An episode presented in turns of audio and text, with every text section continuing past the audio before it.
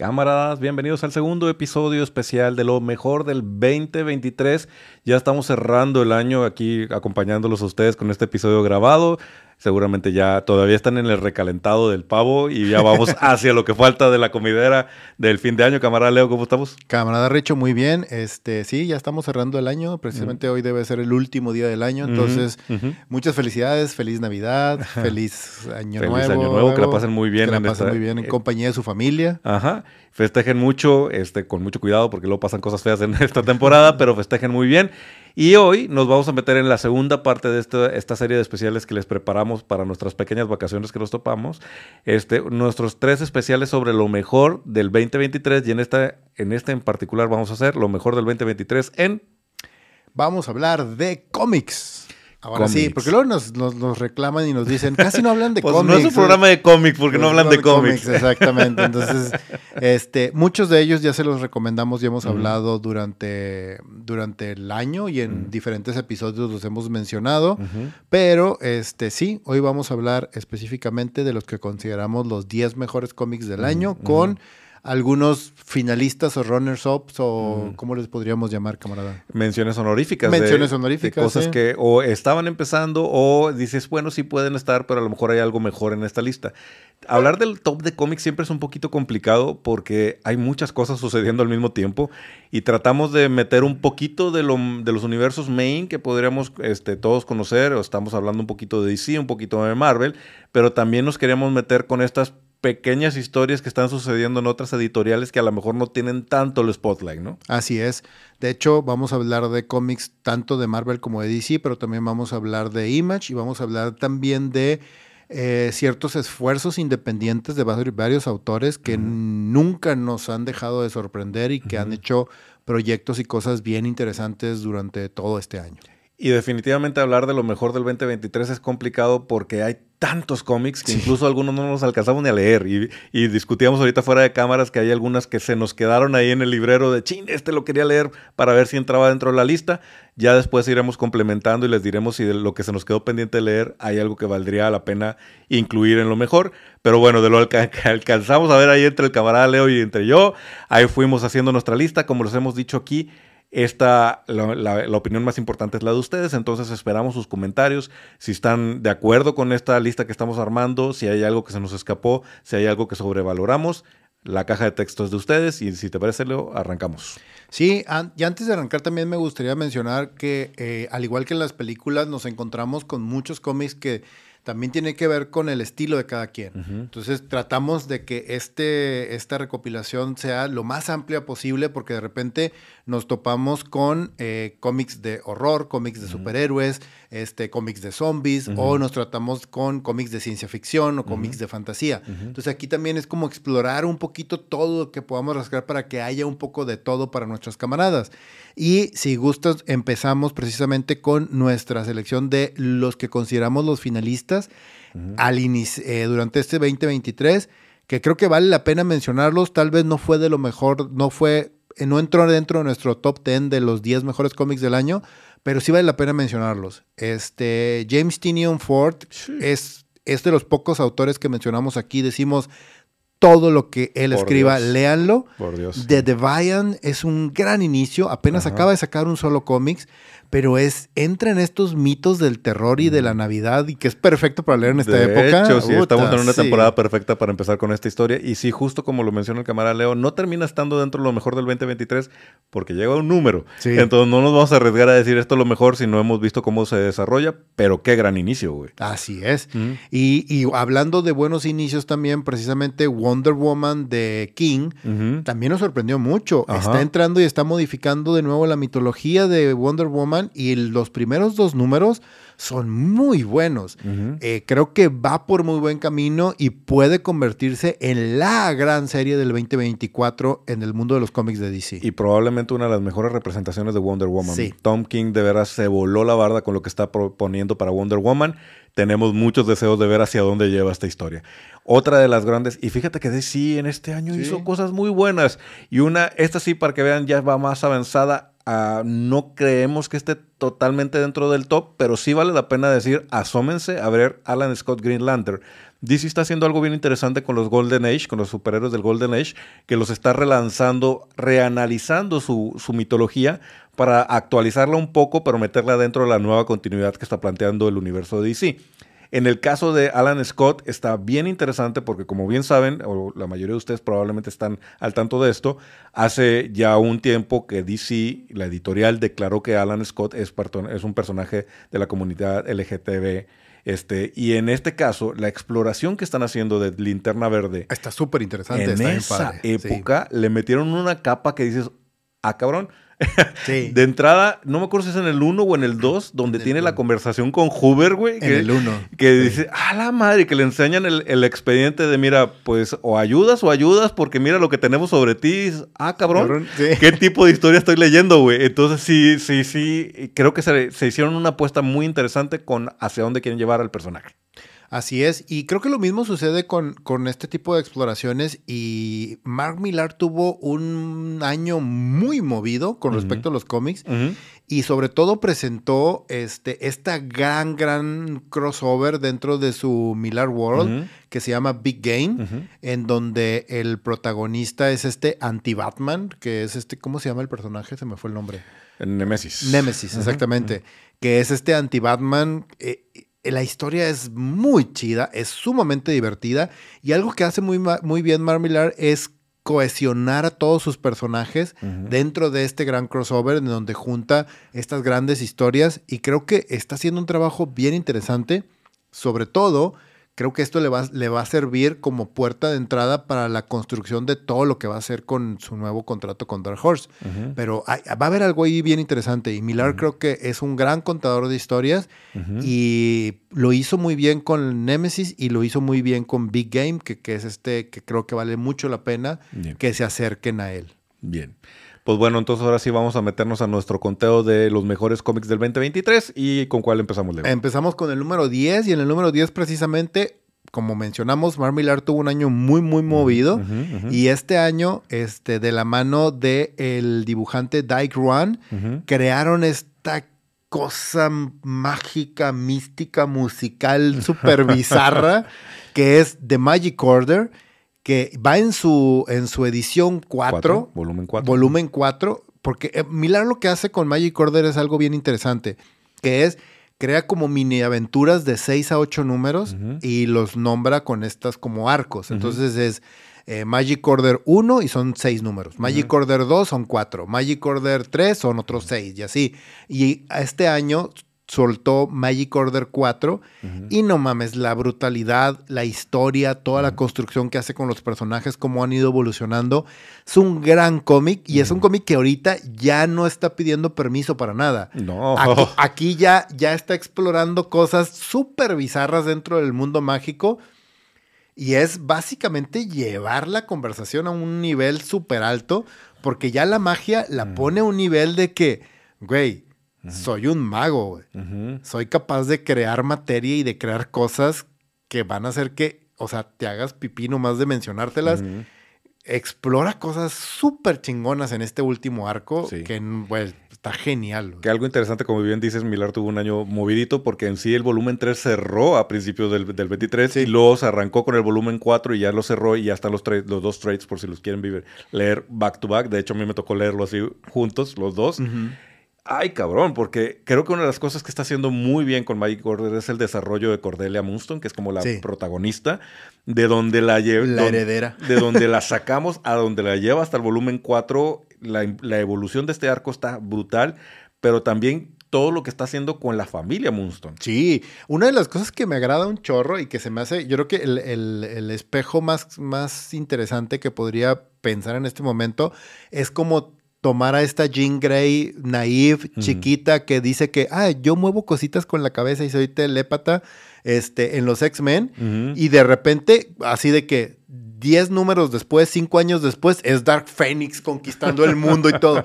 Güey, el personaje crece de una manera así, a pasos agigantados, y tú dices, no mames, o sea, está bien cabrón lo que están haciendo. Y cómo van acomodando lo que le está pasando con esta dinastía de magos y por el tipo de villanos que se han ido formando a través de su historia, pero, principalmente lo que te dices tú, o sea, ya, ya no hay nada que le dé miedo a Milar apostar aquí, particularmente el personaje de Rose, la niña, hace. Ah, niña, hijo madre, ¿qué sucede con esta? Dios mío, o sea, si no vamos a entrar al spoilers porque probablemente muchos de ustedes no lo han leído, pero Dios mío, que no mames, Milar, no mames. Sí. Y la otra que no voy a esperar es la evolución del personaje del tío Edgar, güey, que también fue una cosa que no pensé que pudiera ser, pero también como eh, estos giros de las cosas que pudieran ser provocados por la magia y cómo poquito a poquito te fue sembrando este, señales de qué es lo que quería construir y en este volumen 4 se desató. El regreso de esta Lady Albany, güey, es también, güey, qué gran villano, güey. Sí. Qué gran villano y esperemos que ahora que llegue esta adaptación a Netflix le haga justicia, hagan un super casting de cada uno de estos personajes y mantenga pues lo hardcore de la historia, porque sí, probablemente van a tener la tentación de rebajarla tantito y espero que no. Yo también espero que no. La verdad es que sí. Siguiente. Esta es una cosa A ver, ¿cómo, cómo explicarla? Esta no la alcanzaste a leer tú, ¿verdad? No. Eh, eh, me sentí como si estuviera leyendo Lobo en los noventas, güey. qué chido. Y además, o sea, ya se imaginarán qué tipo de historia es, over the top, es humor negro, exagerado, pero además es un hijo total del Peacemaker que nos trajo James Gunn en la serie, güey. Entonces está muy basado en, en el personaje interpretado por John Cena, pero además es una especie de historia como John Wick, güey. Sí, es Peacemaker Tries Hard. Peacemaker Tries Hard es, es este, les digo que es una especie de, John Wick y más cercano a John Wick de lo que se pudiera imaginar porque precisamente empieza con que Amanda Waller manda a Peacemaker a una misión y dentro de lo que hace con, con, en esta misión se encuentra con un pequeño perro este, y entonces adopta al perro y le pone de Bruce Wayne, porque el perro está bonito y dice es que está elegante y además tiene como una manchita aquí para ese moño de, de smoking. Y dice, no, es, tan elegante como Bruce Wayne, entonces se llama Bruce Wayne el perro, güey. Se lo llega a su casa y dos villanos que de veras que dices, güey, de veras que alguien agarró el catálogo de villanos de DC y dijo, ¿quién, ¿a quién le aviento Peacemaker, güey? Ah, hay dos personajes que no sé si todo el mundo recuerda, que son Mala y Brain. Brain es un cerebro literal, que es un, es un científico que ha preservado su cerebro, y su pareja es un gorila gigante súper inteligente que se llama Mala, güey. Bueno, ellos dos reclutan a Peacemaker porque quieren clonar a Deathstroke. y eh, con esa premisa, y entonces eh, raptan al perro de Peacemaker, a Bruce Wayne, y le dicen, la única manera que te lo vamos a regresar es que si tú nos consigues un pedazo de DNA de Deathstroke, güey. Y así empieza esta historia donde se enfrenta a los villanos más fuera de la caja, güey, que te puedes imaginar, güey. Red B, ajá, la abeja roja, güey.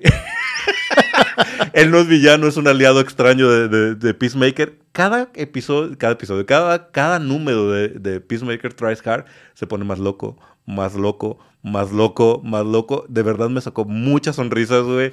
Y terminé acabando con un cómic que si bien no es la gran exploración profunda de un personaje y un drama, dices, ay, güey, cómo me divertí con esto. Gracias por darme esta historia tan relajada, tan divertida. Peacemaker Tries Hard es un gran cómic de Kyle Starks. Perfecto. Pasamos al siguiente que también fue una grata sorpresa, grata sorpresa y otro gran, gran creador de cómics que ya lo hemos mencionado, ya hemos hablado de él varias veces, que es Daniel Warren Johnson, que este güey no solamente dibuja de manera espectacular, sino que también escribe sus cómics. Entonces tenemos al escritor y al dibujante en la misma persona construyendo y reinventando el mito de los mitos de Transformers en los cómics, güey. ¿Qué cosa tan maravillosa hizo este güey? Y apenas van en el número 4, güey, no mames. Jamás me imaginé. A ver, no me malinterpreten, güey. Soy niño de los ochentas, güey. Amo los Transformers, güey. Me parece fabuloso. He visto las películas. Unas me gustan, unas no. Pero cuando dijeron, vamos a sacar un nuevo cómic de Transformers, dije, eh, ok. Sí. Y luego empecé a escuchar y a leer algunas reviews de algunos, este, de algunos críticos que respeto mucho y dije, se me hace que me estoy perdiendo de algo, güey. Y me fui a asomar, güey, neta, no sé qué chingados, cómo logró este Daniel Warren llegar a esto con los Transformers, güey. No es no es la interpretación que hemos visto de los Transformers originalmente, no es... Ni en películas, ni en cómics, ni en caricaturas. El güey literal reinventó el mito de Transformers y lo llevó a un nivel. Güey, el, el, el final del cómic 2, güey, yo, estaba así de que con la lagrimita así de neta, vato, vas a. no mames. Es un gran contador de historias. Es un gran cómic, Transformers de Skybound. Lo que bueno también es que esto hay que decirlo completo. Robert Kierman, que es el que está haciendo esto, es, la, es la mente creadora detrás de esto, porque está haciendo un universo compartido que se llama Energon entre los Transformers y los G.I. Joe, y algo nuevo que él está introduciendo que se llama Void Enemies. ¿Ese no lo has leído?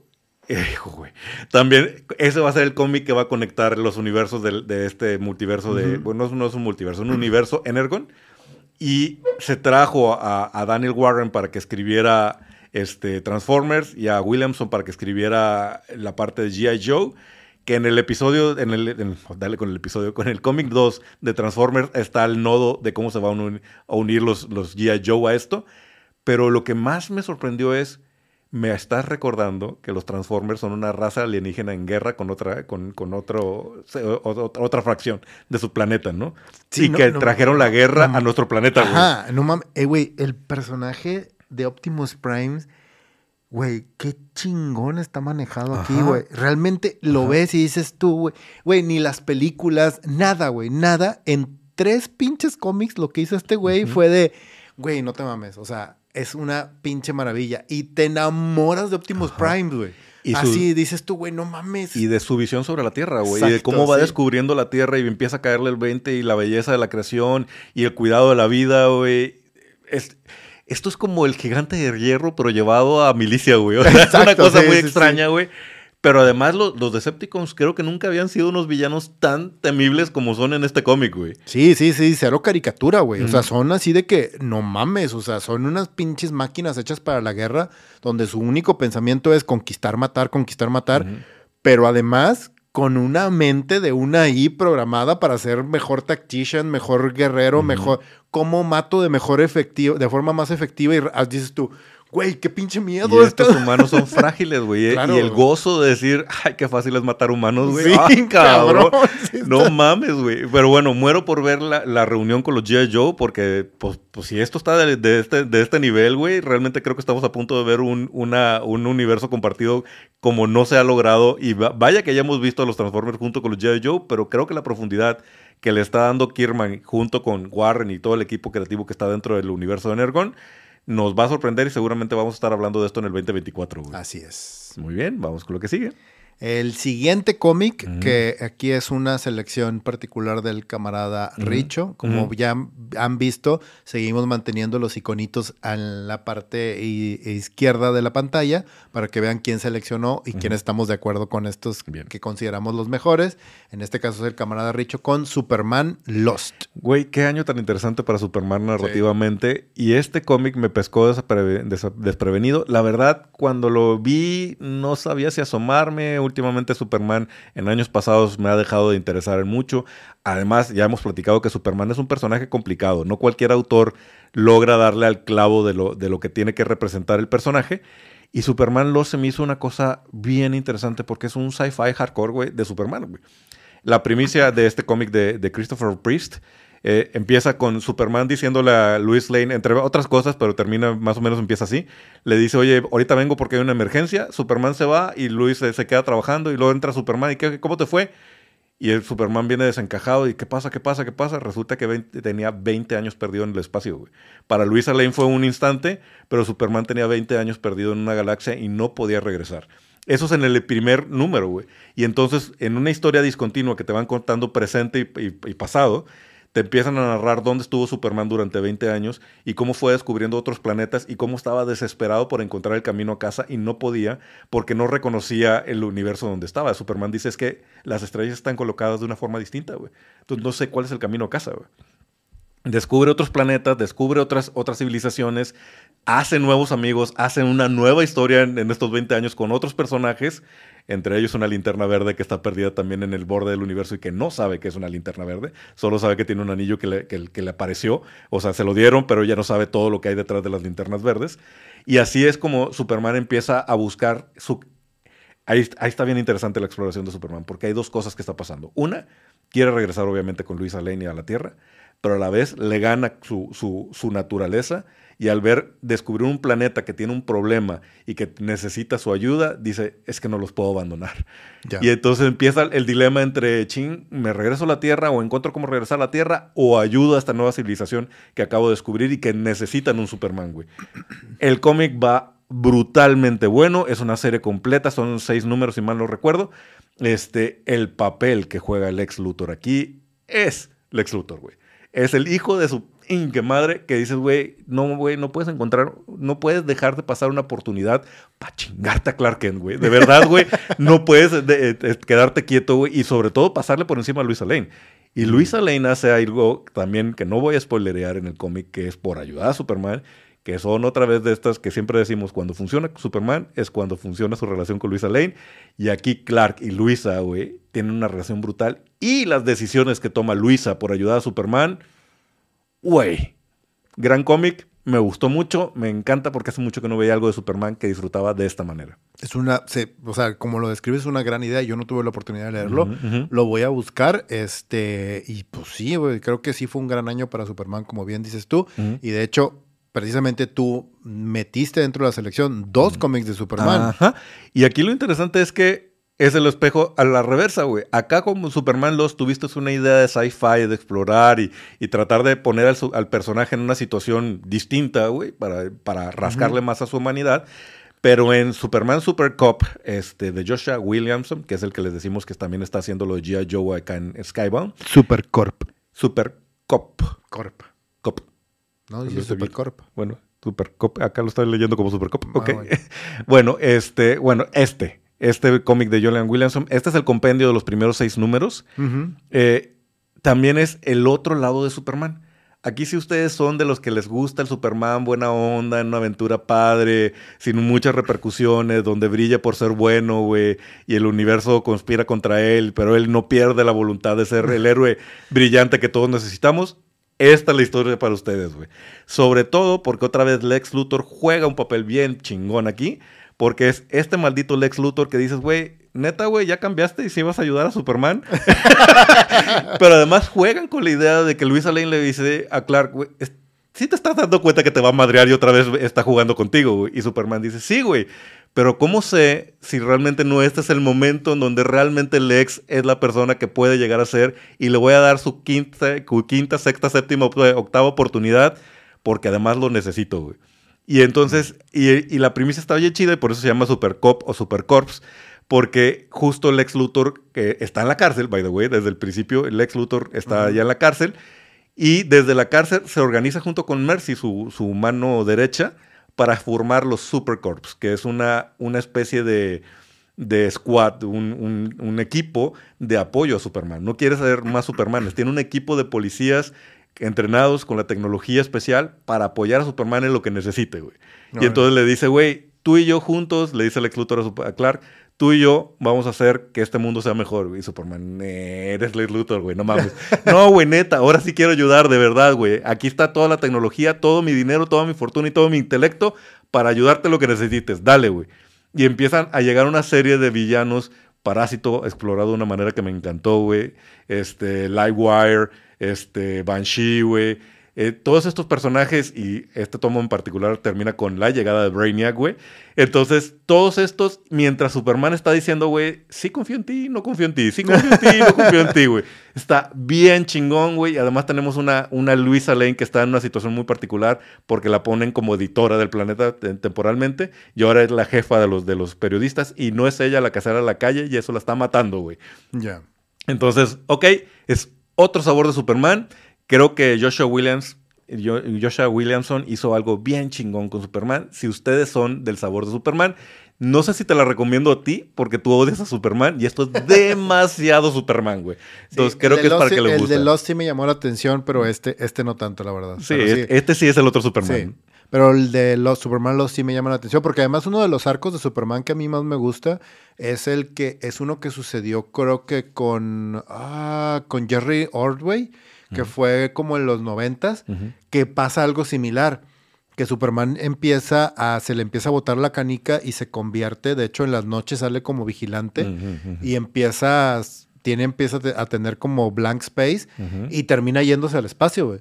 Y esas aventuras de Superman en el espacio se me hacen geniales, güey. Es como todo un arco de un año completo en donde está en el espacio y, se, y anda navegando porque dice, ya no puedo confiar en mí y no puedo estar en la Tierra porque puedo lastimar a alguien. Entonces se va, güey. Se va. Entonces, esa parte de explorar del personaje en el universo afuera, moviéndose, se me hace, se me hace muy, muy padre y muy interesante también. Muy bien, pues bueno, ahí está. Digo, si son fans de Superman, fue un gran año, güey. Sí, de, hecho, de hecho, sí. Y James Gunn, por favor, tienes ahora sí un montón de material para decir, es por aquí, güey, es por aquí, no la vayas a cagar, ¿verdad? Exacto. Muy bien. Pues bueno, otro de los grandes autores que siempre mencionamos y que decimos, cualquier cosa que encuentren con el nombre de Brian K. Vaughan, cómprenlo bueno, les tengo una mejor noticia. Spectators es un cómic dentro de un proyecto personal de Brian K. Vaughan en donde tú entras a su página y puedes descargar el cómic gratuito.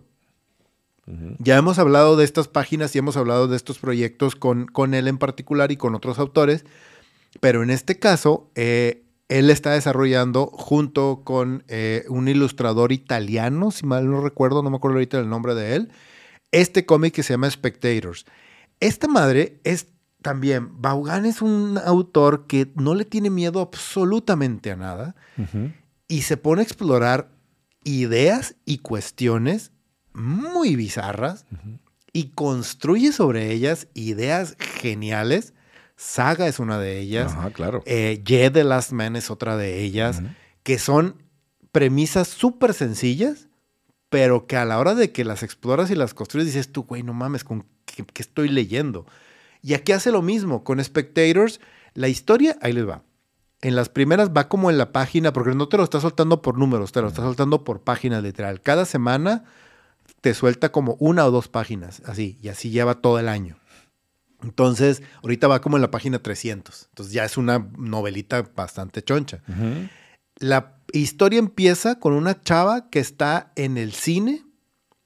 La chava se está aburrida en el cine y empieza y empieza y saca su celular y empieza a, este, a ver estos videos pron. Y cuando está viendo esos videos empieza a tocarse y luego de repente escucha ruidos afuera y dice, ah, chingada, ¿qué está pasando? Ah, no, quién sabe, no sé qué habrá pasado y que no sé qué. Y de repente entra una persona al cine con un equipo táctico y una M15 y empieza a disparar y mata a todos en el cine, incluyéndola a ella. Así empieza, son las primeras cinco páginas del cómic y tú, a la madre, güey, ¿qué pedo? Entonces, la chava de repente, ¡pum!, se separa de su cuerpo y se ve a ella misma tirada en la sala de cine, muerta, pero flotando.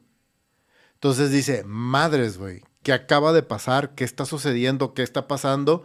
Sale y de repente empieza a ver todo lo que está sucediendo, que llegan policías y que están acercándose este, para agarrar a este a este güey que entró al cine con equipo táctico y con el arma y llega la policía y todo el desmadre y todo el rollo y de repente, ¡pum!, se le aparece otra persona flotando a un lado de ella. Y dice, ah, se me hace que le va a ir mal y, todo, y la morra así de que, ¡ah, la madre! ¿Qué está pasando? ¿Por qué estoy aquí? dice, ah, perdón, eres de las nuevas. y le dice, güey, ¿qué está sucediendo? Dice, ah, tú fuiste una de las que, de las que murieron, ¿verdad? Y dice, ¿por qué? ¿Qué pasó? ¿Qué está sucediendo? Dice, ah, tengo la mala noticia que decirte de que acabas de morir. Y usualmente las personas que mueren en una situación súper estresante o súper violenta, se pueden quedar y sobreviven mientras están buscando cómo hacer las paces, reconocerte un poquito y cuando tú decidas y te sientas bien contigo, pues te puedes ir. ¿A dónde? Dice, pues no sé, te vas, yo aquí sigo, o sea, porque me divierte y, quiero ver qué onda y todo el rollo. Entonces, es la historia de esta chava flotando en el limbo, viendo cómo la humanidad empieza a pasar y pasar y pasar. La historia empieza en el presente Y ahorita va como en el año 2300, güey. A la madre, güey. La chava sigue en el mundo y sigue viendo y sigue moviéndose entre las personas. Porque como bien se llama el título, se llama Spectators, güey. La chava se convierte en una boyerista del mundo, güey. Entonces empieza a seguir a personas, sigue sus vidas, lo que le llama la atención, está viendo situaciones. Y entonces imagínate que tú estás en una situación donde estás deprimido, llorando, y la chava está viéndote y está y dice, ah, ya me aburrió, y se va con otra, y dice, ah, hay un güey que trae una pistola y que quiere hacer algo, y, que, ah, y lo sigue a él, y empieza, o sea, ella está viendo todo, y entonces de repente hace amigos, y lo conoce más gente, y el cómic es brutal en muchos sentidos, es hiper violento, es hiper para adultos, o sea, trae situaciones súper bizarras, pero no mames la construcción de la idea y de toda la exploración que hace del ser y de lo que significa ser inmortal y de pasar a una segunda vida y de lo que te conviertes cuando tienes todo el tiempo del mundo, güey. Para bien y para mal. Está súper interesante toda la propuesta. Güey. Suena muy interesante. Yo no lo he leído. Me encanta todo lo que escribe Van Juan y lo que estás planteando ya me llamó la atención. Lo voy a buscar para, para leerlo. Ya les, ya les diremos más adelante que, cuál fue mi opinión, pero lo que me planteaste, mm, sí lo quiero leer, cabrón. Sí, está súper interesante, güey. Muy bien, pues bueno, si quieres, adelante. Phantom Road, esta, esta también fue una cosa que lo vi, me llamó la atención en, la portada, dije, vamos a ver de qué trata esto. Ya hemos dicho que, como que estamos ante una especie de renacimiento de los cómics de horror. Y en el caso de, Phantom Road de, este James Lemire, que lo hemos... Jeff Lemire, este, lo hemos visto en Gideon Falls, que también es un cómic Maravilloso, Gideon Falls es una maravilla de cómic. Black Hammer, que también es un gran cómic que podemos eh, recomendarles. Pues bueno, ¿de qué trata Phantom Road? Y este va empezando, ¿eh? apenas va el primer compendio, los primeros cinco o seis números, para que puedan cachar rápidamente la historia. Esto es una especie de Last of Us con Twilight Zone, güey. Este, pero además es road movie.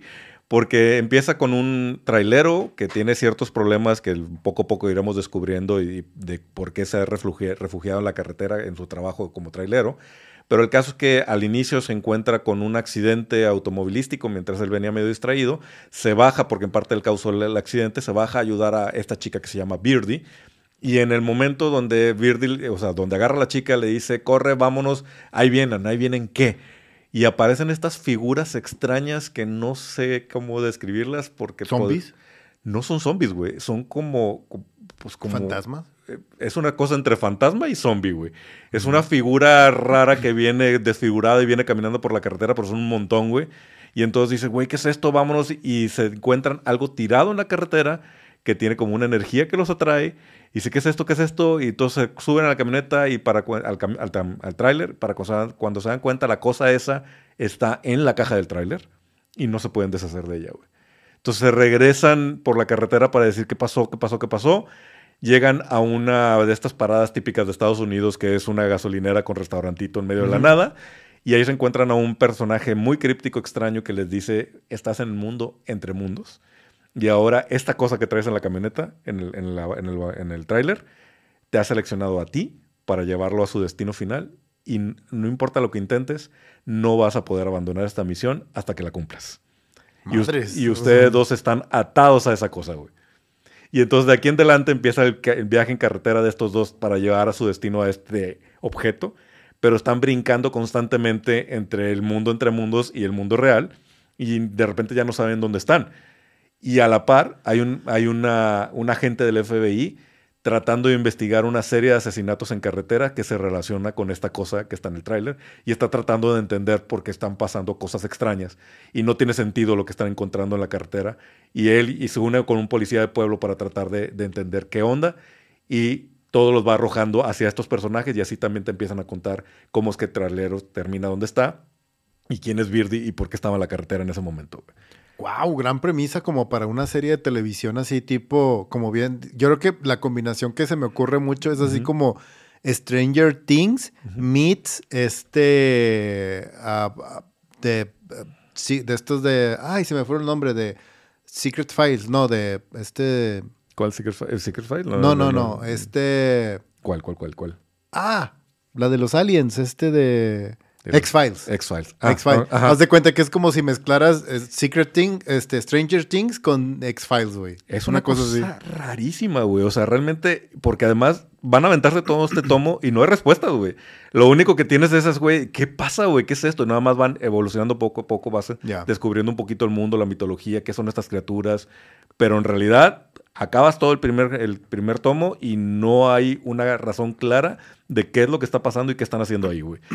Me encantó, güey. Entonces, vamos a ver hacia dónde va. Me gustó muchísimo el arranque y, pues bueno, este, este señor hace de, de los mejores cómics de horror. Entonces, me imagino que cada vez se va a poner más profundo y más creepy, güey. Muy bien, pues vamos entrando ya a la recta final de los mejores cómics del año y no podía faltar un cómic de Batman, güey. Batman Gargoyle of Gotham es algo súper original dentro de la mitología de Batman que Rafael Grampa, güey, no mames. A, a él yo lo conocía como ilustrador, me encanta cómo ilustra Rafael Grampa. O sea, es un pinche maestro, es un del detalle de la estructura y te combina y te crea personajes súper originales. Pero toma Batman, güey, y lo reconstruye de una manera bien chingona que no vi venir, güey. O sea, haz de cuenta que toma la misma historia, te crea la misma historia de Batman, estás en Ciudad Gótica, eh, es un Batman que está, ya sabes, en sus 28 años, que lleva varios años, un par de años ya siendo Batman, ya tiene una complicidad con el, con Gordon, con la policía, con todo el rollo, como que ya está metido en ese mundo. Pero dentro de esta búsqueda interior y de tratar de ayudar a Gotham City y de tratar de crear y de, y de salvarla, dice, ¿sabes qué? Bruce Wayne es un estorbo, güey. Ok. Bruce Wayne no me está ayudando, güey. O sea, yo necesito todo el tiempo para construir, para poder ayudar siendo Batman, güey. Es lo único que necesito. Tengo el dinero, tengo los recursos, entonces no puedo seguir siendo Bruce Wayne.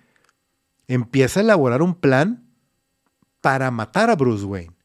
O sea, para que el personaje, o sea, la figura de Bruce Wayne desaparezca y solamente quede Batman, güey. Dentro de una historia que empieza a construir en donde además dentro de esta reconstrucción y de reinvención de la mitología, te pone que hay, hay una escena que es así impresionante, que te pone que cuando eh, la noche en que matan a los papás de Bruce Wayne, cuando él es todavía un niño, él se escapa y regresa todo psicótico cuando lo encuentran, porque él dice que acaba de descubrir al, al asesino de sus papás y lo agarra con una barra de metal y lo golpea hasta que lo deja parapléjico, güey. El niño de 8 años aún y dicen, güey, era un pinche por este vagabundo que estaba ahí y lo agarraste. Y el güey termina en el área de psicología de niños de Arkham, güey. Entonces, estás viendo a un Batman que está súper loco, que tiene pedos. Ahora sí se meten en estas broncas de, güey, tienes broncas psicológicas bien cabrones desde niño. De eso de Y- vestirse de murciélago, güey. No es normal, y andar güey. golpeando gente no es normal, güey. Ajá. Entonces, e- es un rollo de que tienes una patología con la violencia bien cabrón desde niño, desde ese momento, güey. Ok. Ahí es donde empieza el cómic y te está hablando de esta estructura y de la combinación dentro de un arte espectacular y dentro de una construcción de los personajes. La descripción y el desarrollo de Gordon dentro de la historia está bien chingona. Güey, van en el número 2 ahorita. Pero así, sin lugar a dudas, es de los mejores cómics que leí. Es dentro de esta estructura nueva de DC, de que se llama Black Label, Ajá. que es lo que era antes Vértigo, Vértigo, pero es el Black Label, entonces es date, güey, reinventa personajes, reestructura, re- haz lo que quieras dentro de los límites adecuados. Entonces están dejando a Rafael Grampa reconstruir y hacer una historia de Batman increíble y súper original además, güey. Qué interesante. No la, Sí. no la alcancé a leer, pero pues sí lo tengo ahí en el, en el buró listo para empezar. Sí.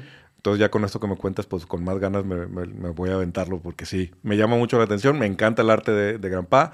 Vamos a ver qué tal esta historia entonces. Sí. Buena recomendación. En esta pues estamos juntos, ¿verdad? Porque esta la estamos juntos, que es Ultimate Invasion del grande, probablemente también uno de los grandes escritores de cómics que hay en este momento, que es Jonathan Hickman, que está literal reinventando Marvel ahorita. Ya lo hizo con los X-Men, ya lo hizo con los Avengers dentro del MCU, pero ahorita le encomendaron la tarea de reinventar el universo Ultimate. Ajá. Que además era una historia que él quería contar. Él traía la, semillita de decir algo sobre ese universo. Y wow, güey, qué manera de... Porque al principio cuando lo anunciaron dices, no, güey, ya no lo toque, ya ah. el universo Ultimate fue lo que tenía que ser y ya... Pero Güey, qué vuelta a la hoja, güey. Ultimate Invasion se convirtió en uno de los cómics más impresionantes, más originales. Hace una exploración de los personajes de manera impresionante y de, güey, The Maker es es uno de los grandes villanos de Marvel. personaje, güey. Gran personaje. O sea, lo puso a la altura de Doctor Doom, a la altura de Magneto, güey. Es, es, uno de los grandes villanos de Marvel, güey. No sé si en algún momento lo vamos a ver en el MCU. Esto hace que también la elección de Reed Richards sea muy delicada, güey. Si van a querer llevar a Maker hacia, hacia el cine. Pero además, lo que hace Maker en este cómic es una cosa que de plano es una vuelta de tuerca de los universos paralelos. Sí, sí, es una locura lo que está empezando, lo que propone Hickman con esta historia de Maker. Literal, crea un universo para él solo donde él sea el que esté a cargo de todo. Y, y, cómo empieza a construir y todo este desarrollo de que a veces sientes que te duele la cabeza cuando estás buscando y a ver cómo, cómo. Entonces, los, todos los Capitanes Américas del pasado, presente, futuro o todos los Capitanes Américas de diferentes dimensiones acaban de venir para buscar matarte porque ya saben que vas a destruir el resto de los universos nomás para quedarte con el tuyo. Es un pedo así tipo Rick and Morty, bien cabrón. O sea, de que dices tú, no mames, pinches ideas que están bajadas ahí. Está muy chingón. Y, ojo, son cuatro números de Ultimate Invasion que se acaban y lo que hacen es abrir este nuevo universo de Ultimate que además ya presentaron con bombo y platillo y que, güey, los números que vamos a ver empezando en el 2024 de la mano de Hickman y de la mano de esta nueva editorial, de este consejo editorial que va a empezar a construir todo este universo, no mames, güey, vamos a ver Spider-Man, vamos a ver Avengers, vamos a ver Black Panther, y X-Men. Güey, no mames. Suena increíble eso, güey. Cada uno con un sabor distinto, cada uno con una premisa, distinta. Y es muy chingón cómo detonó esto a raíz de, este, de este crossover que también tiene una representación de Reed Richards que me encantó, güey. Sí. que también dije, ah, te mamaste con esto. Sí, el Reed Richards de este universo mm. es, no mames, es una pinche genialidad lo que hizo con él. Entonces, increíble, Hickman lo vuelve a hacer, le vuelve a dar la vuelta a la tuerca con Marvel y nos vuelve a dar algo que probablemente va a ser uno de los hitos de la editorial de aquí a 10, 15 años, güey. Vamos a ver hacia dónde lleva este universo, güey. Así es, y entramos ya directamente a los últimos dos mejores cómics del año que nosotros consideramos y no pueden ser más opuestos, güey. No pueden ser más diferentes. Pero, güey, no mames, qué belleza es Dua Powerbomb, güey. Ajá. En historia, en dibujo, en creación, en idea, e, en ilustraciones. Güey, Daniel Warren Johnson se está convirtiendo en uno de mis escritores y dibujantes de cómics favoritos. Es una historia súper bonita, súper interesante. Güey, eh, Dua Powerbomb es una maravilla. O sea, no, hay otra manera de describirlo, güey.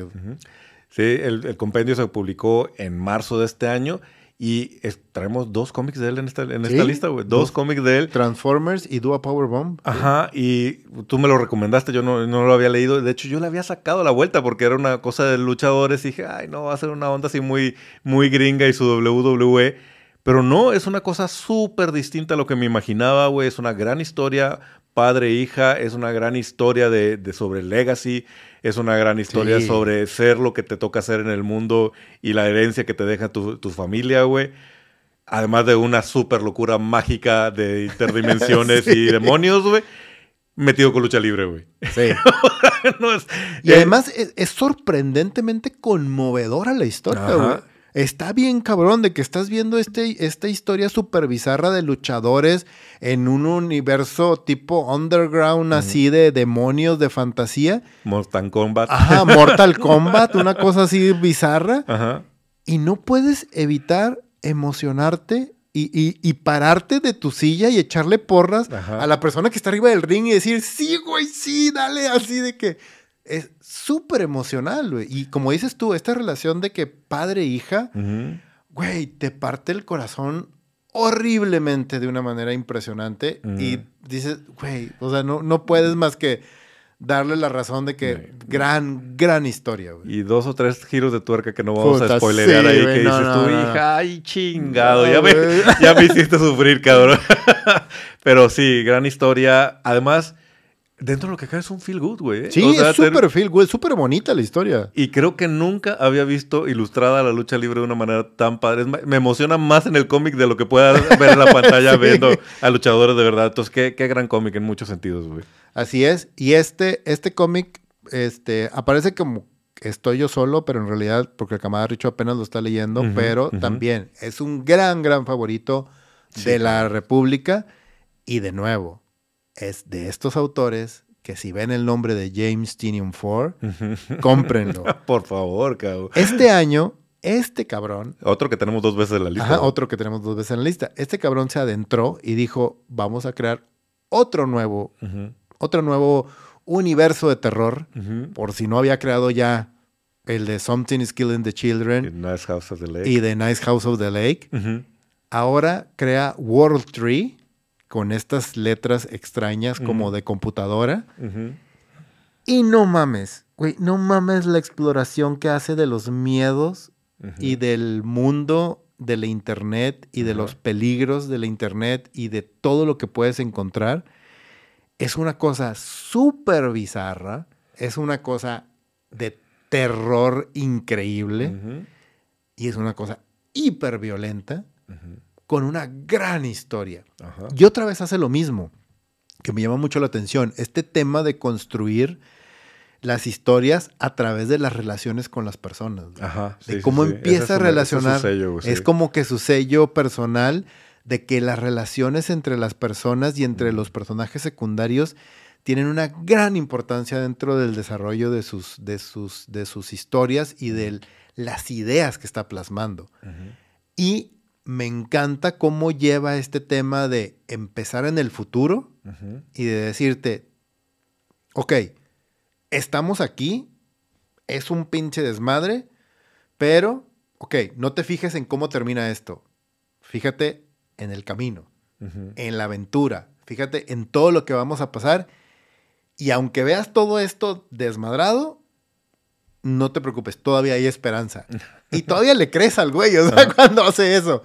Pero este, este cómic de World Tree está lleno de secuencias increíbles de acción, de terror, de violencia, de ideas impresionantes de cómo manejar el tema de el de lo que puede llegar a ser capaz la mezcla del terror con esto que tenemos en internet y de cómo puedes explorar estas cosas nuevas.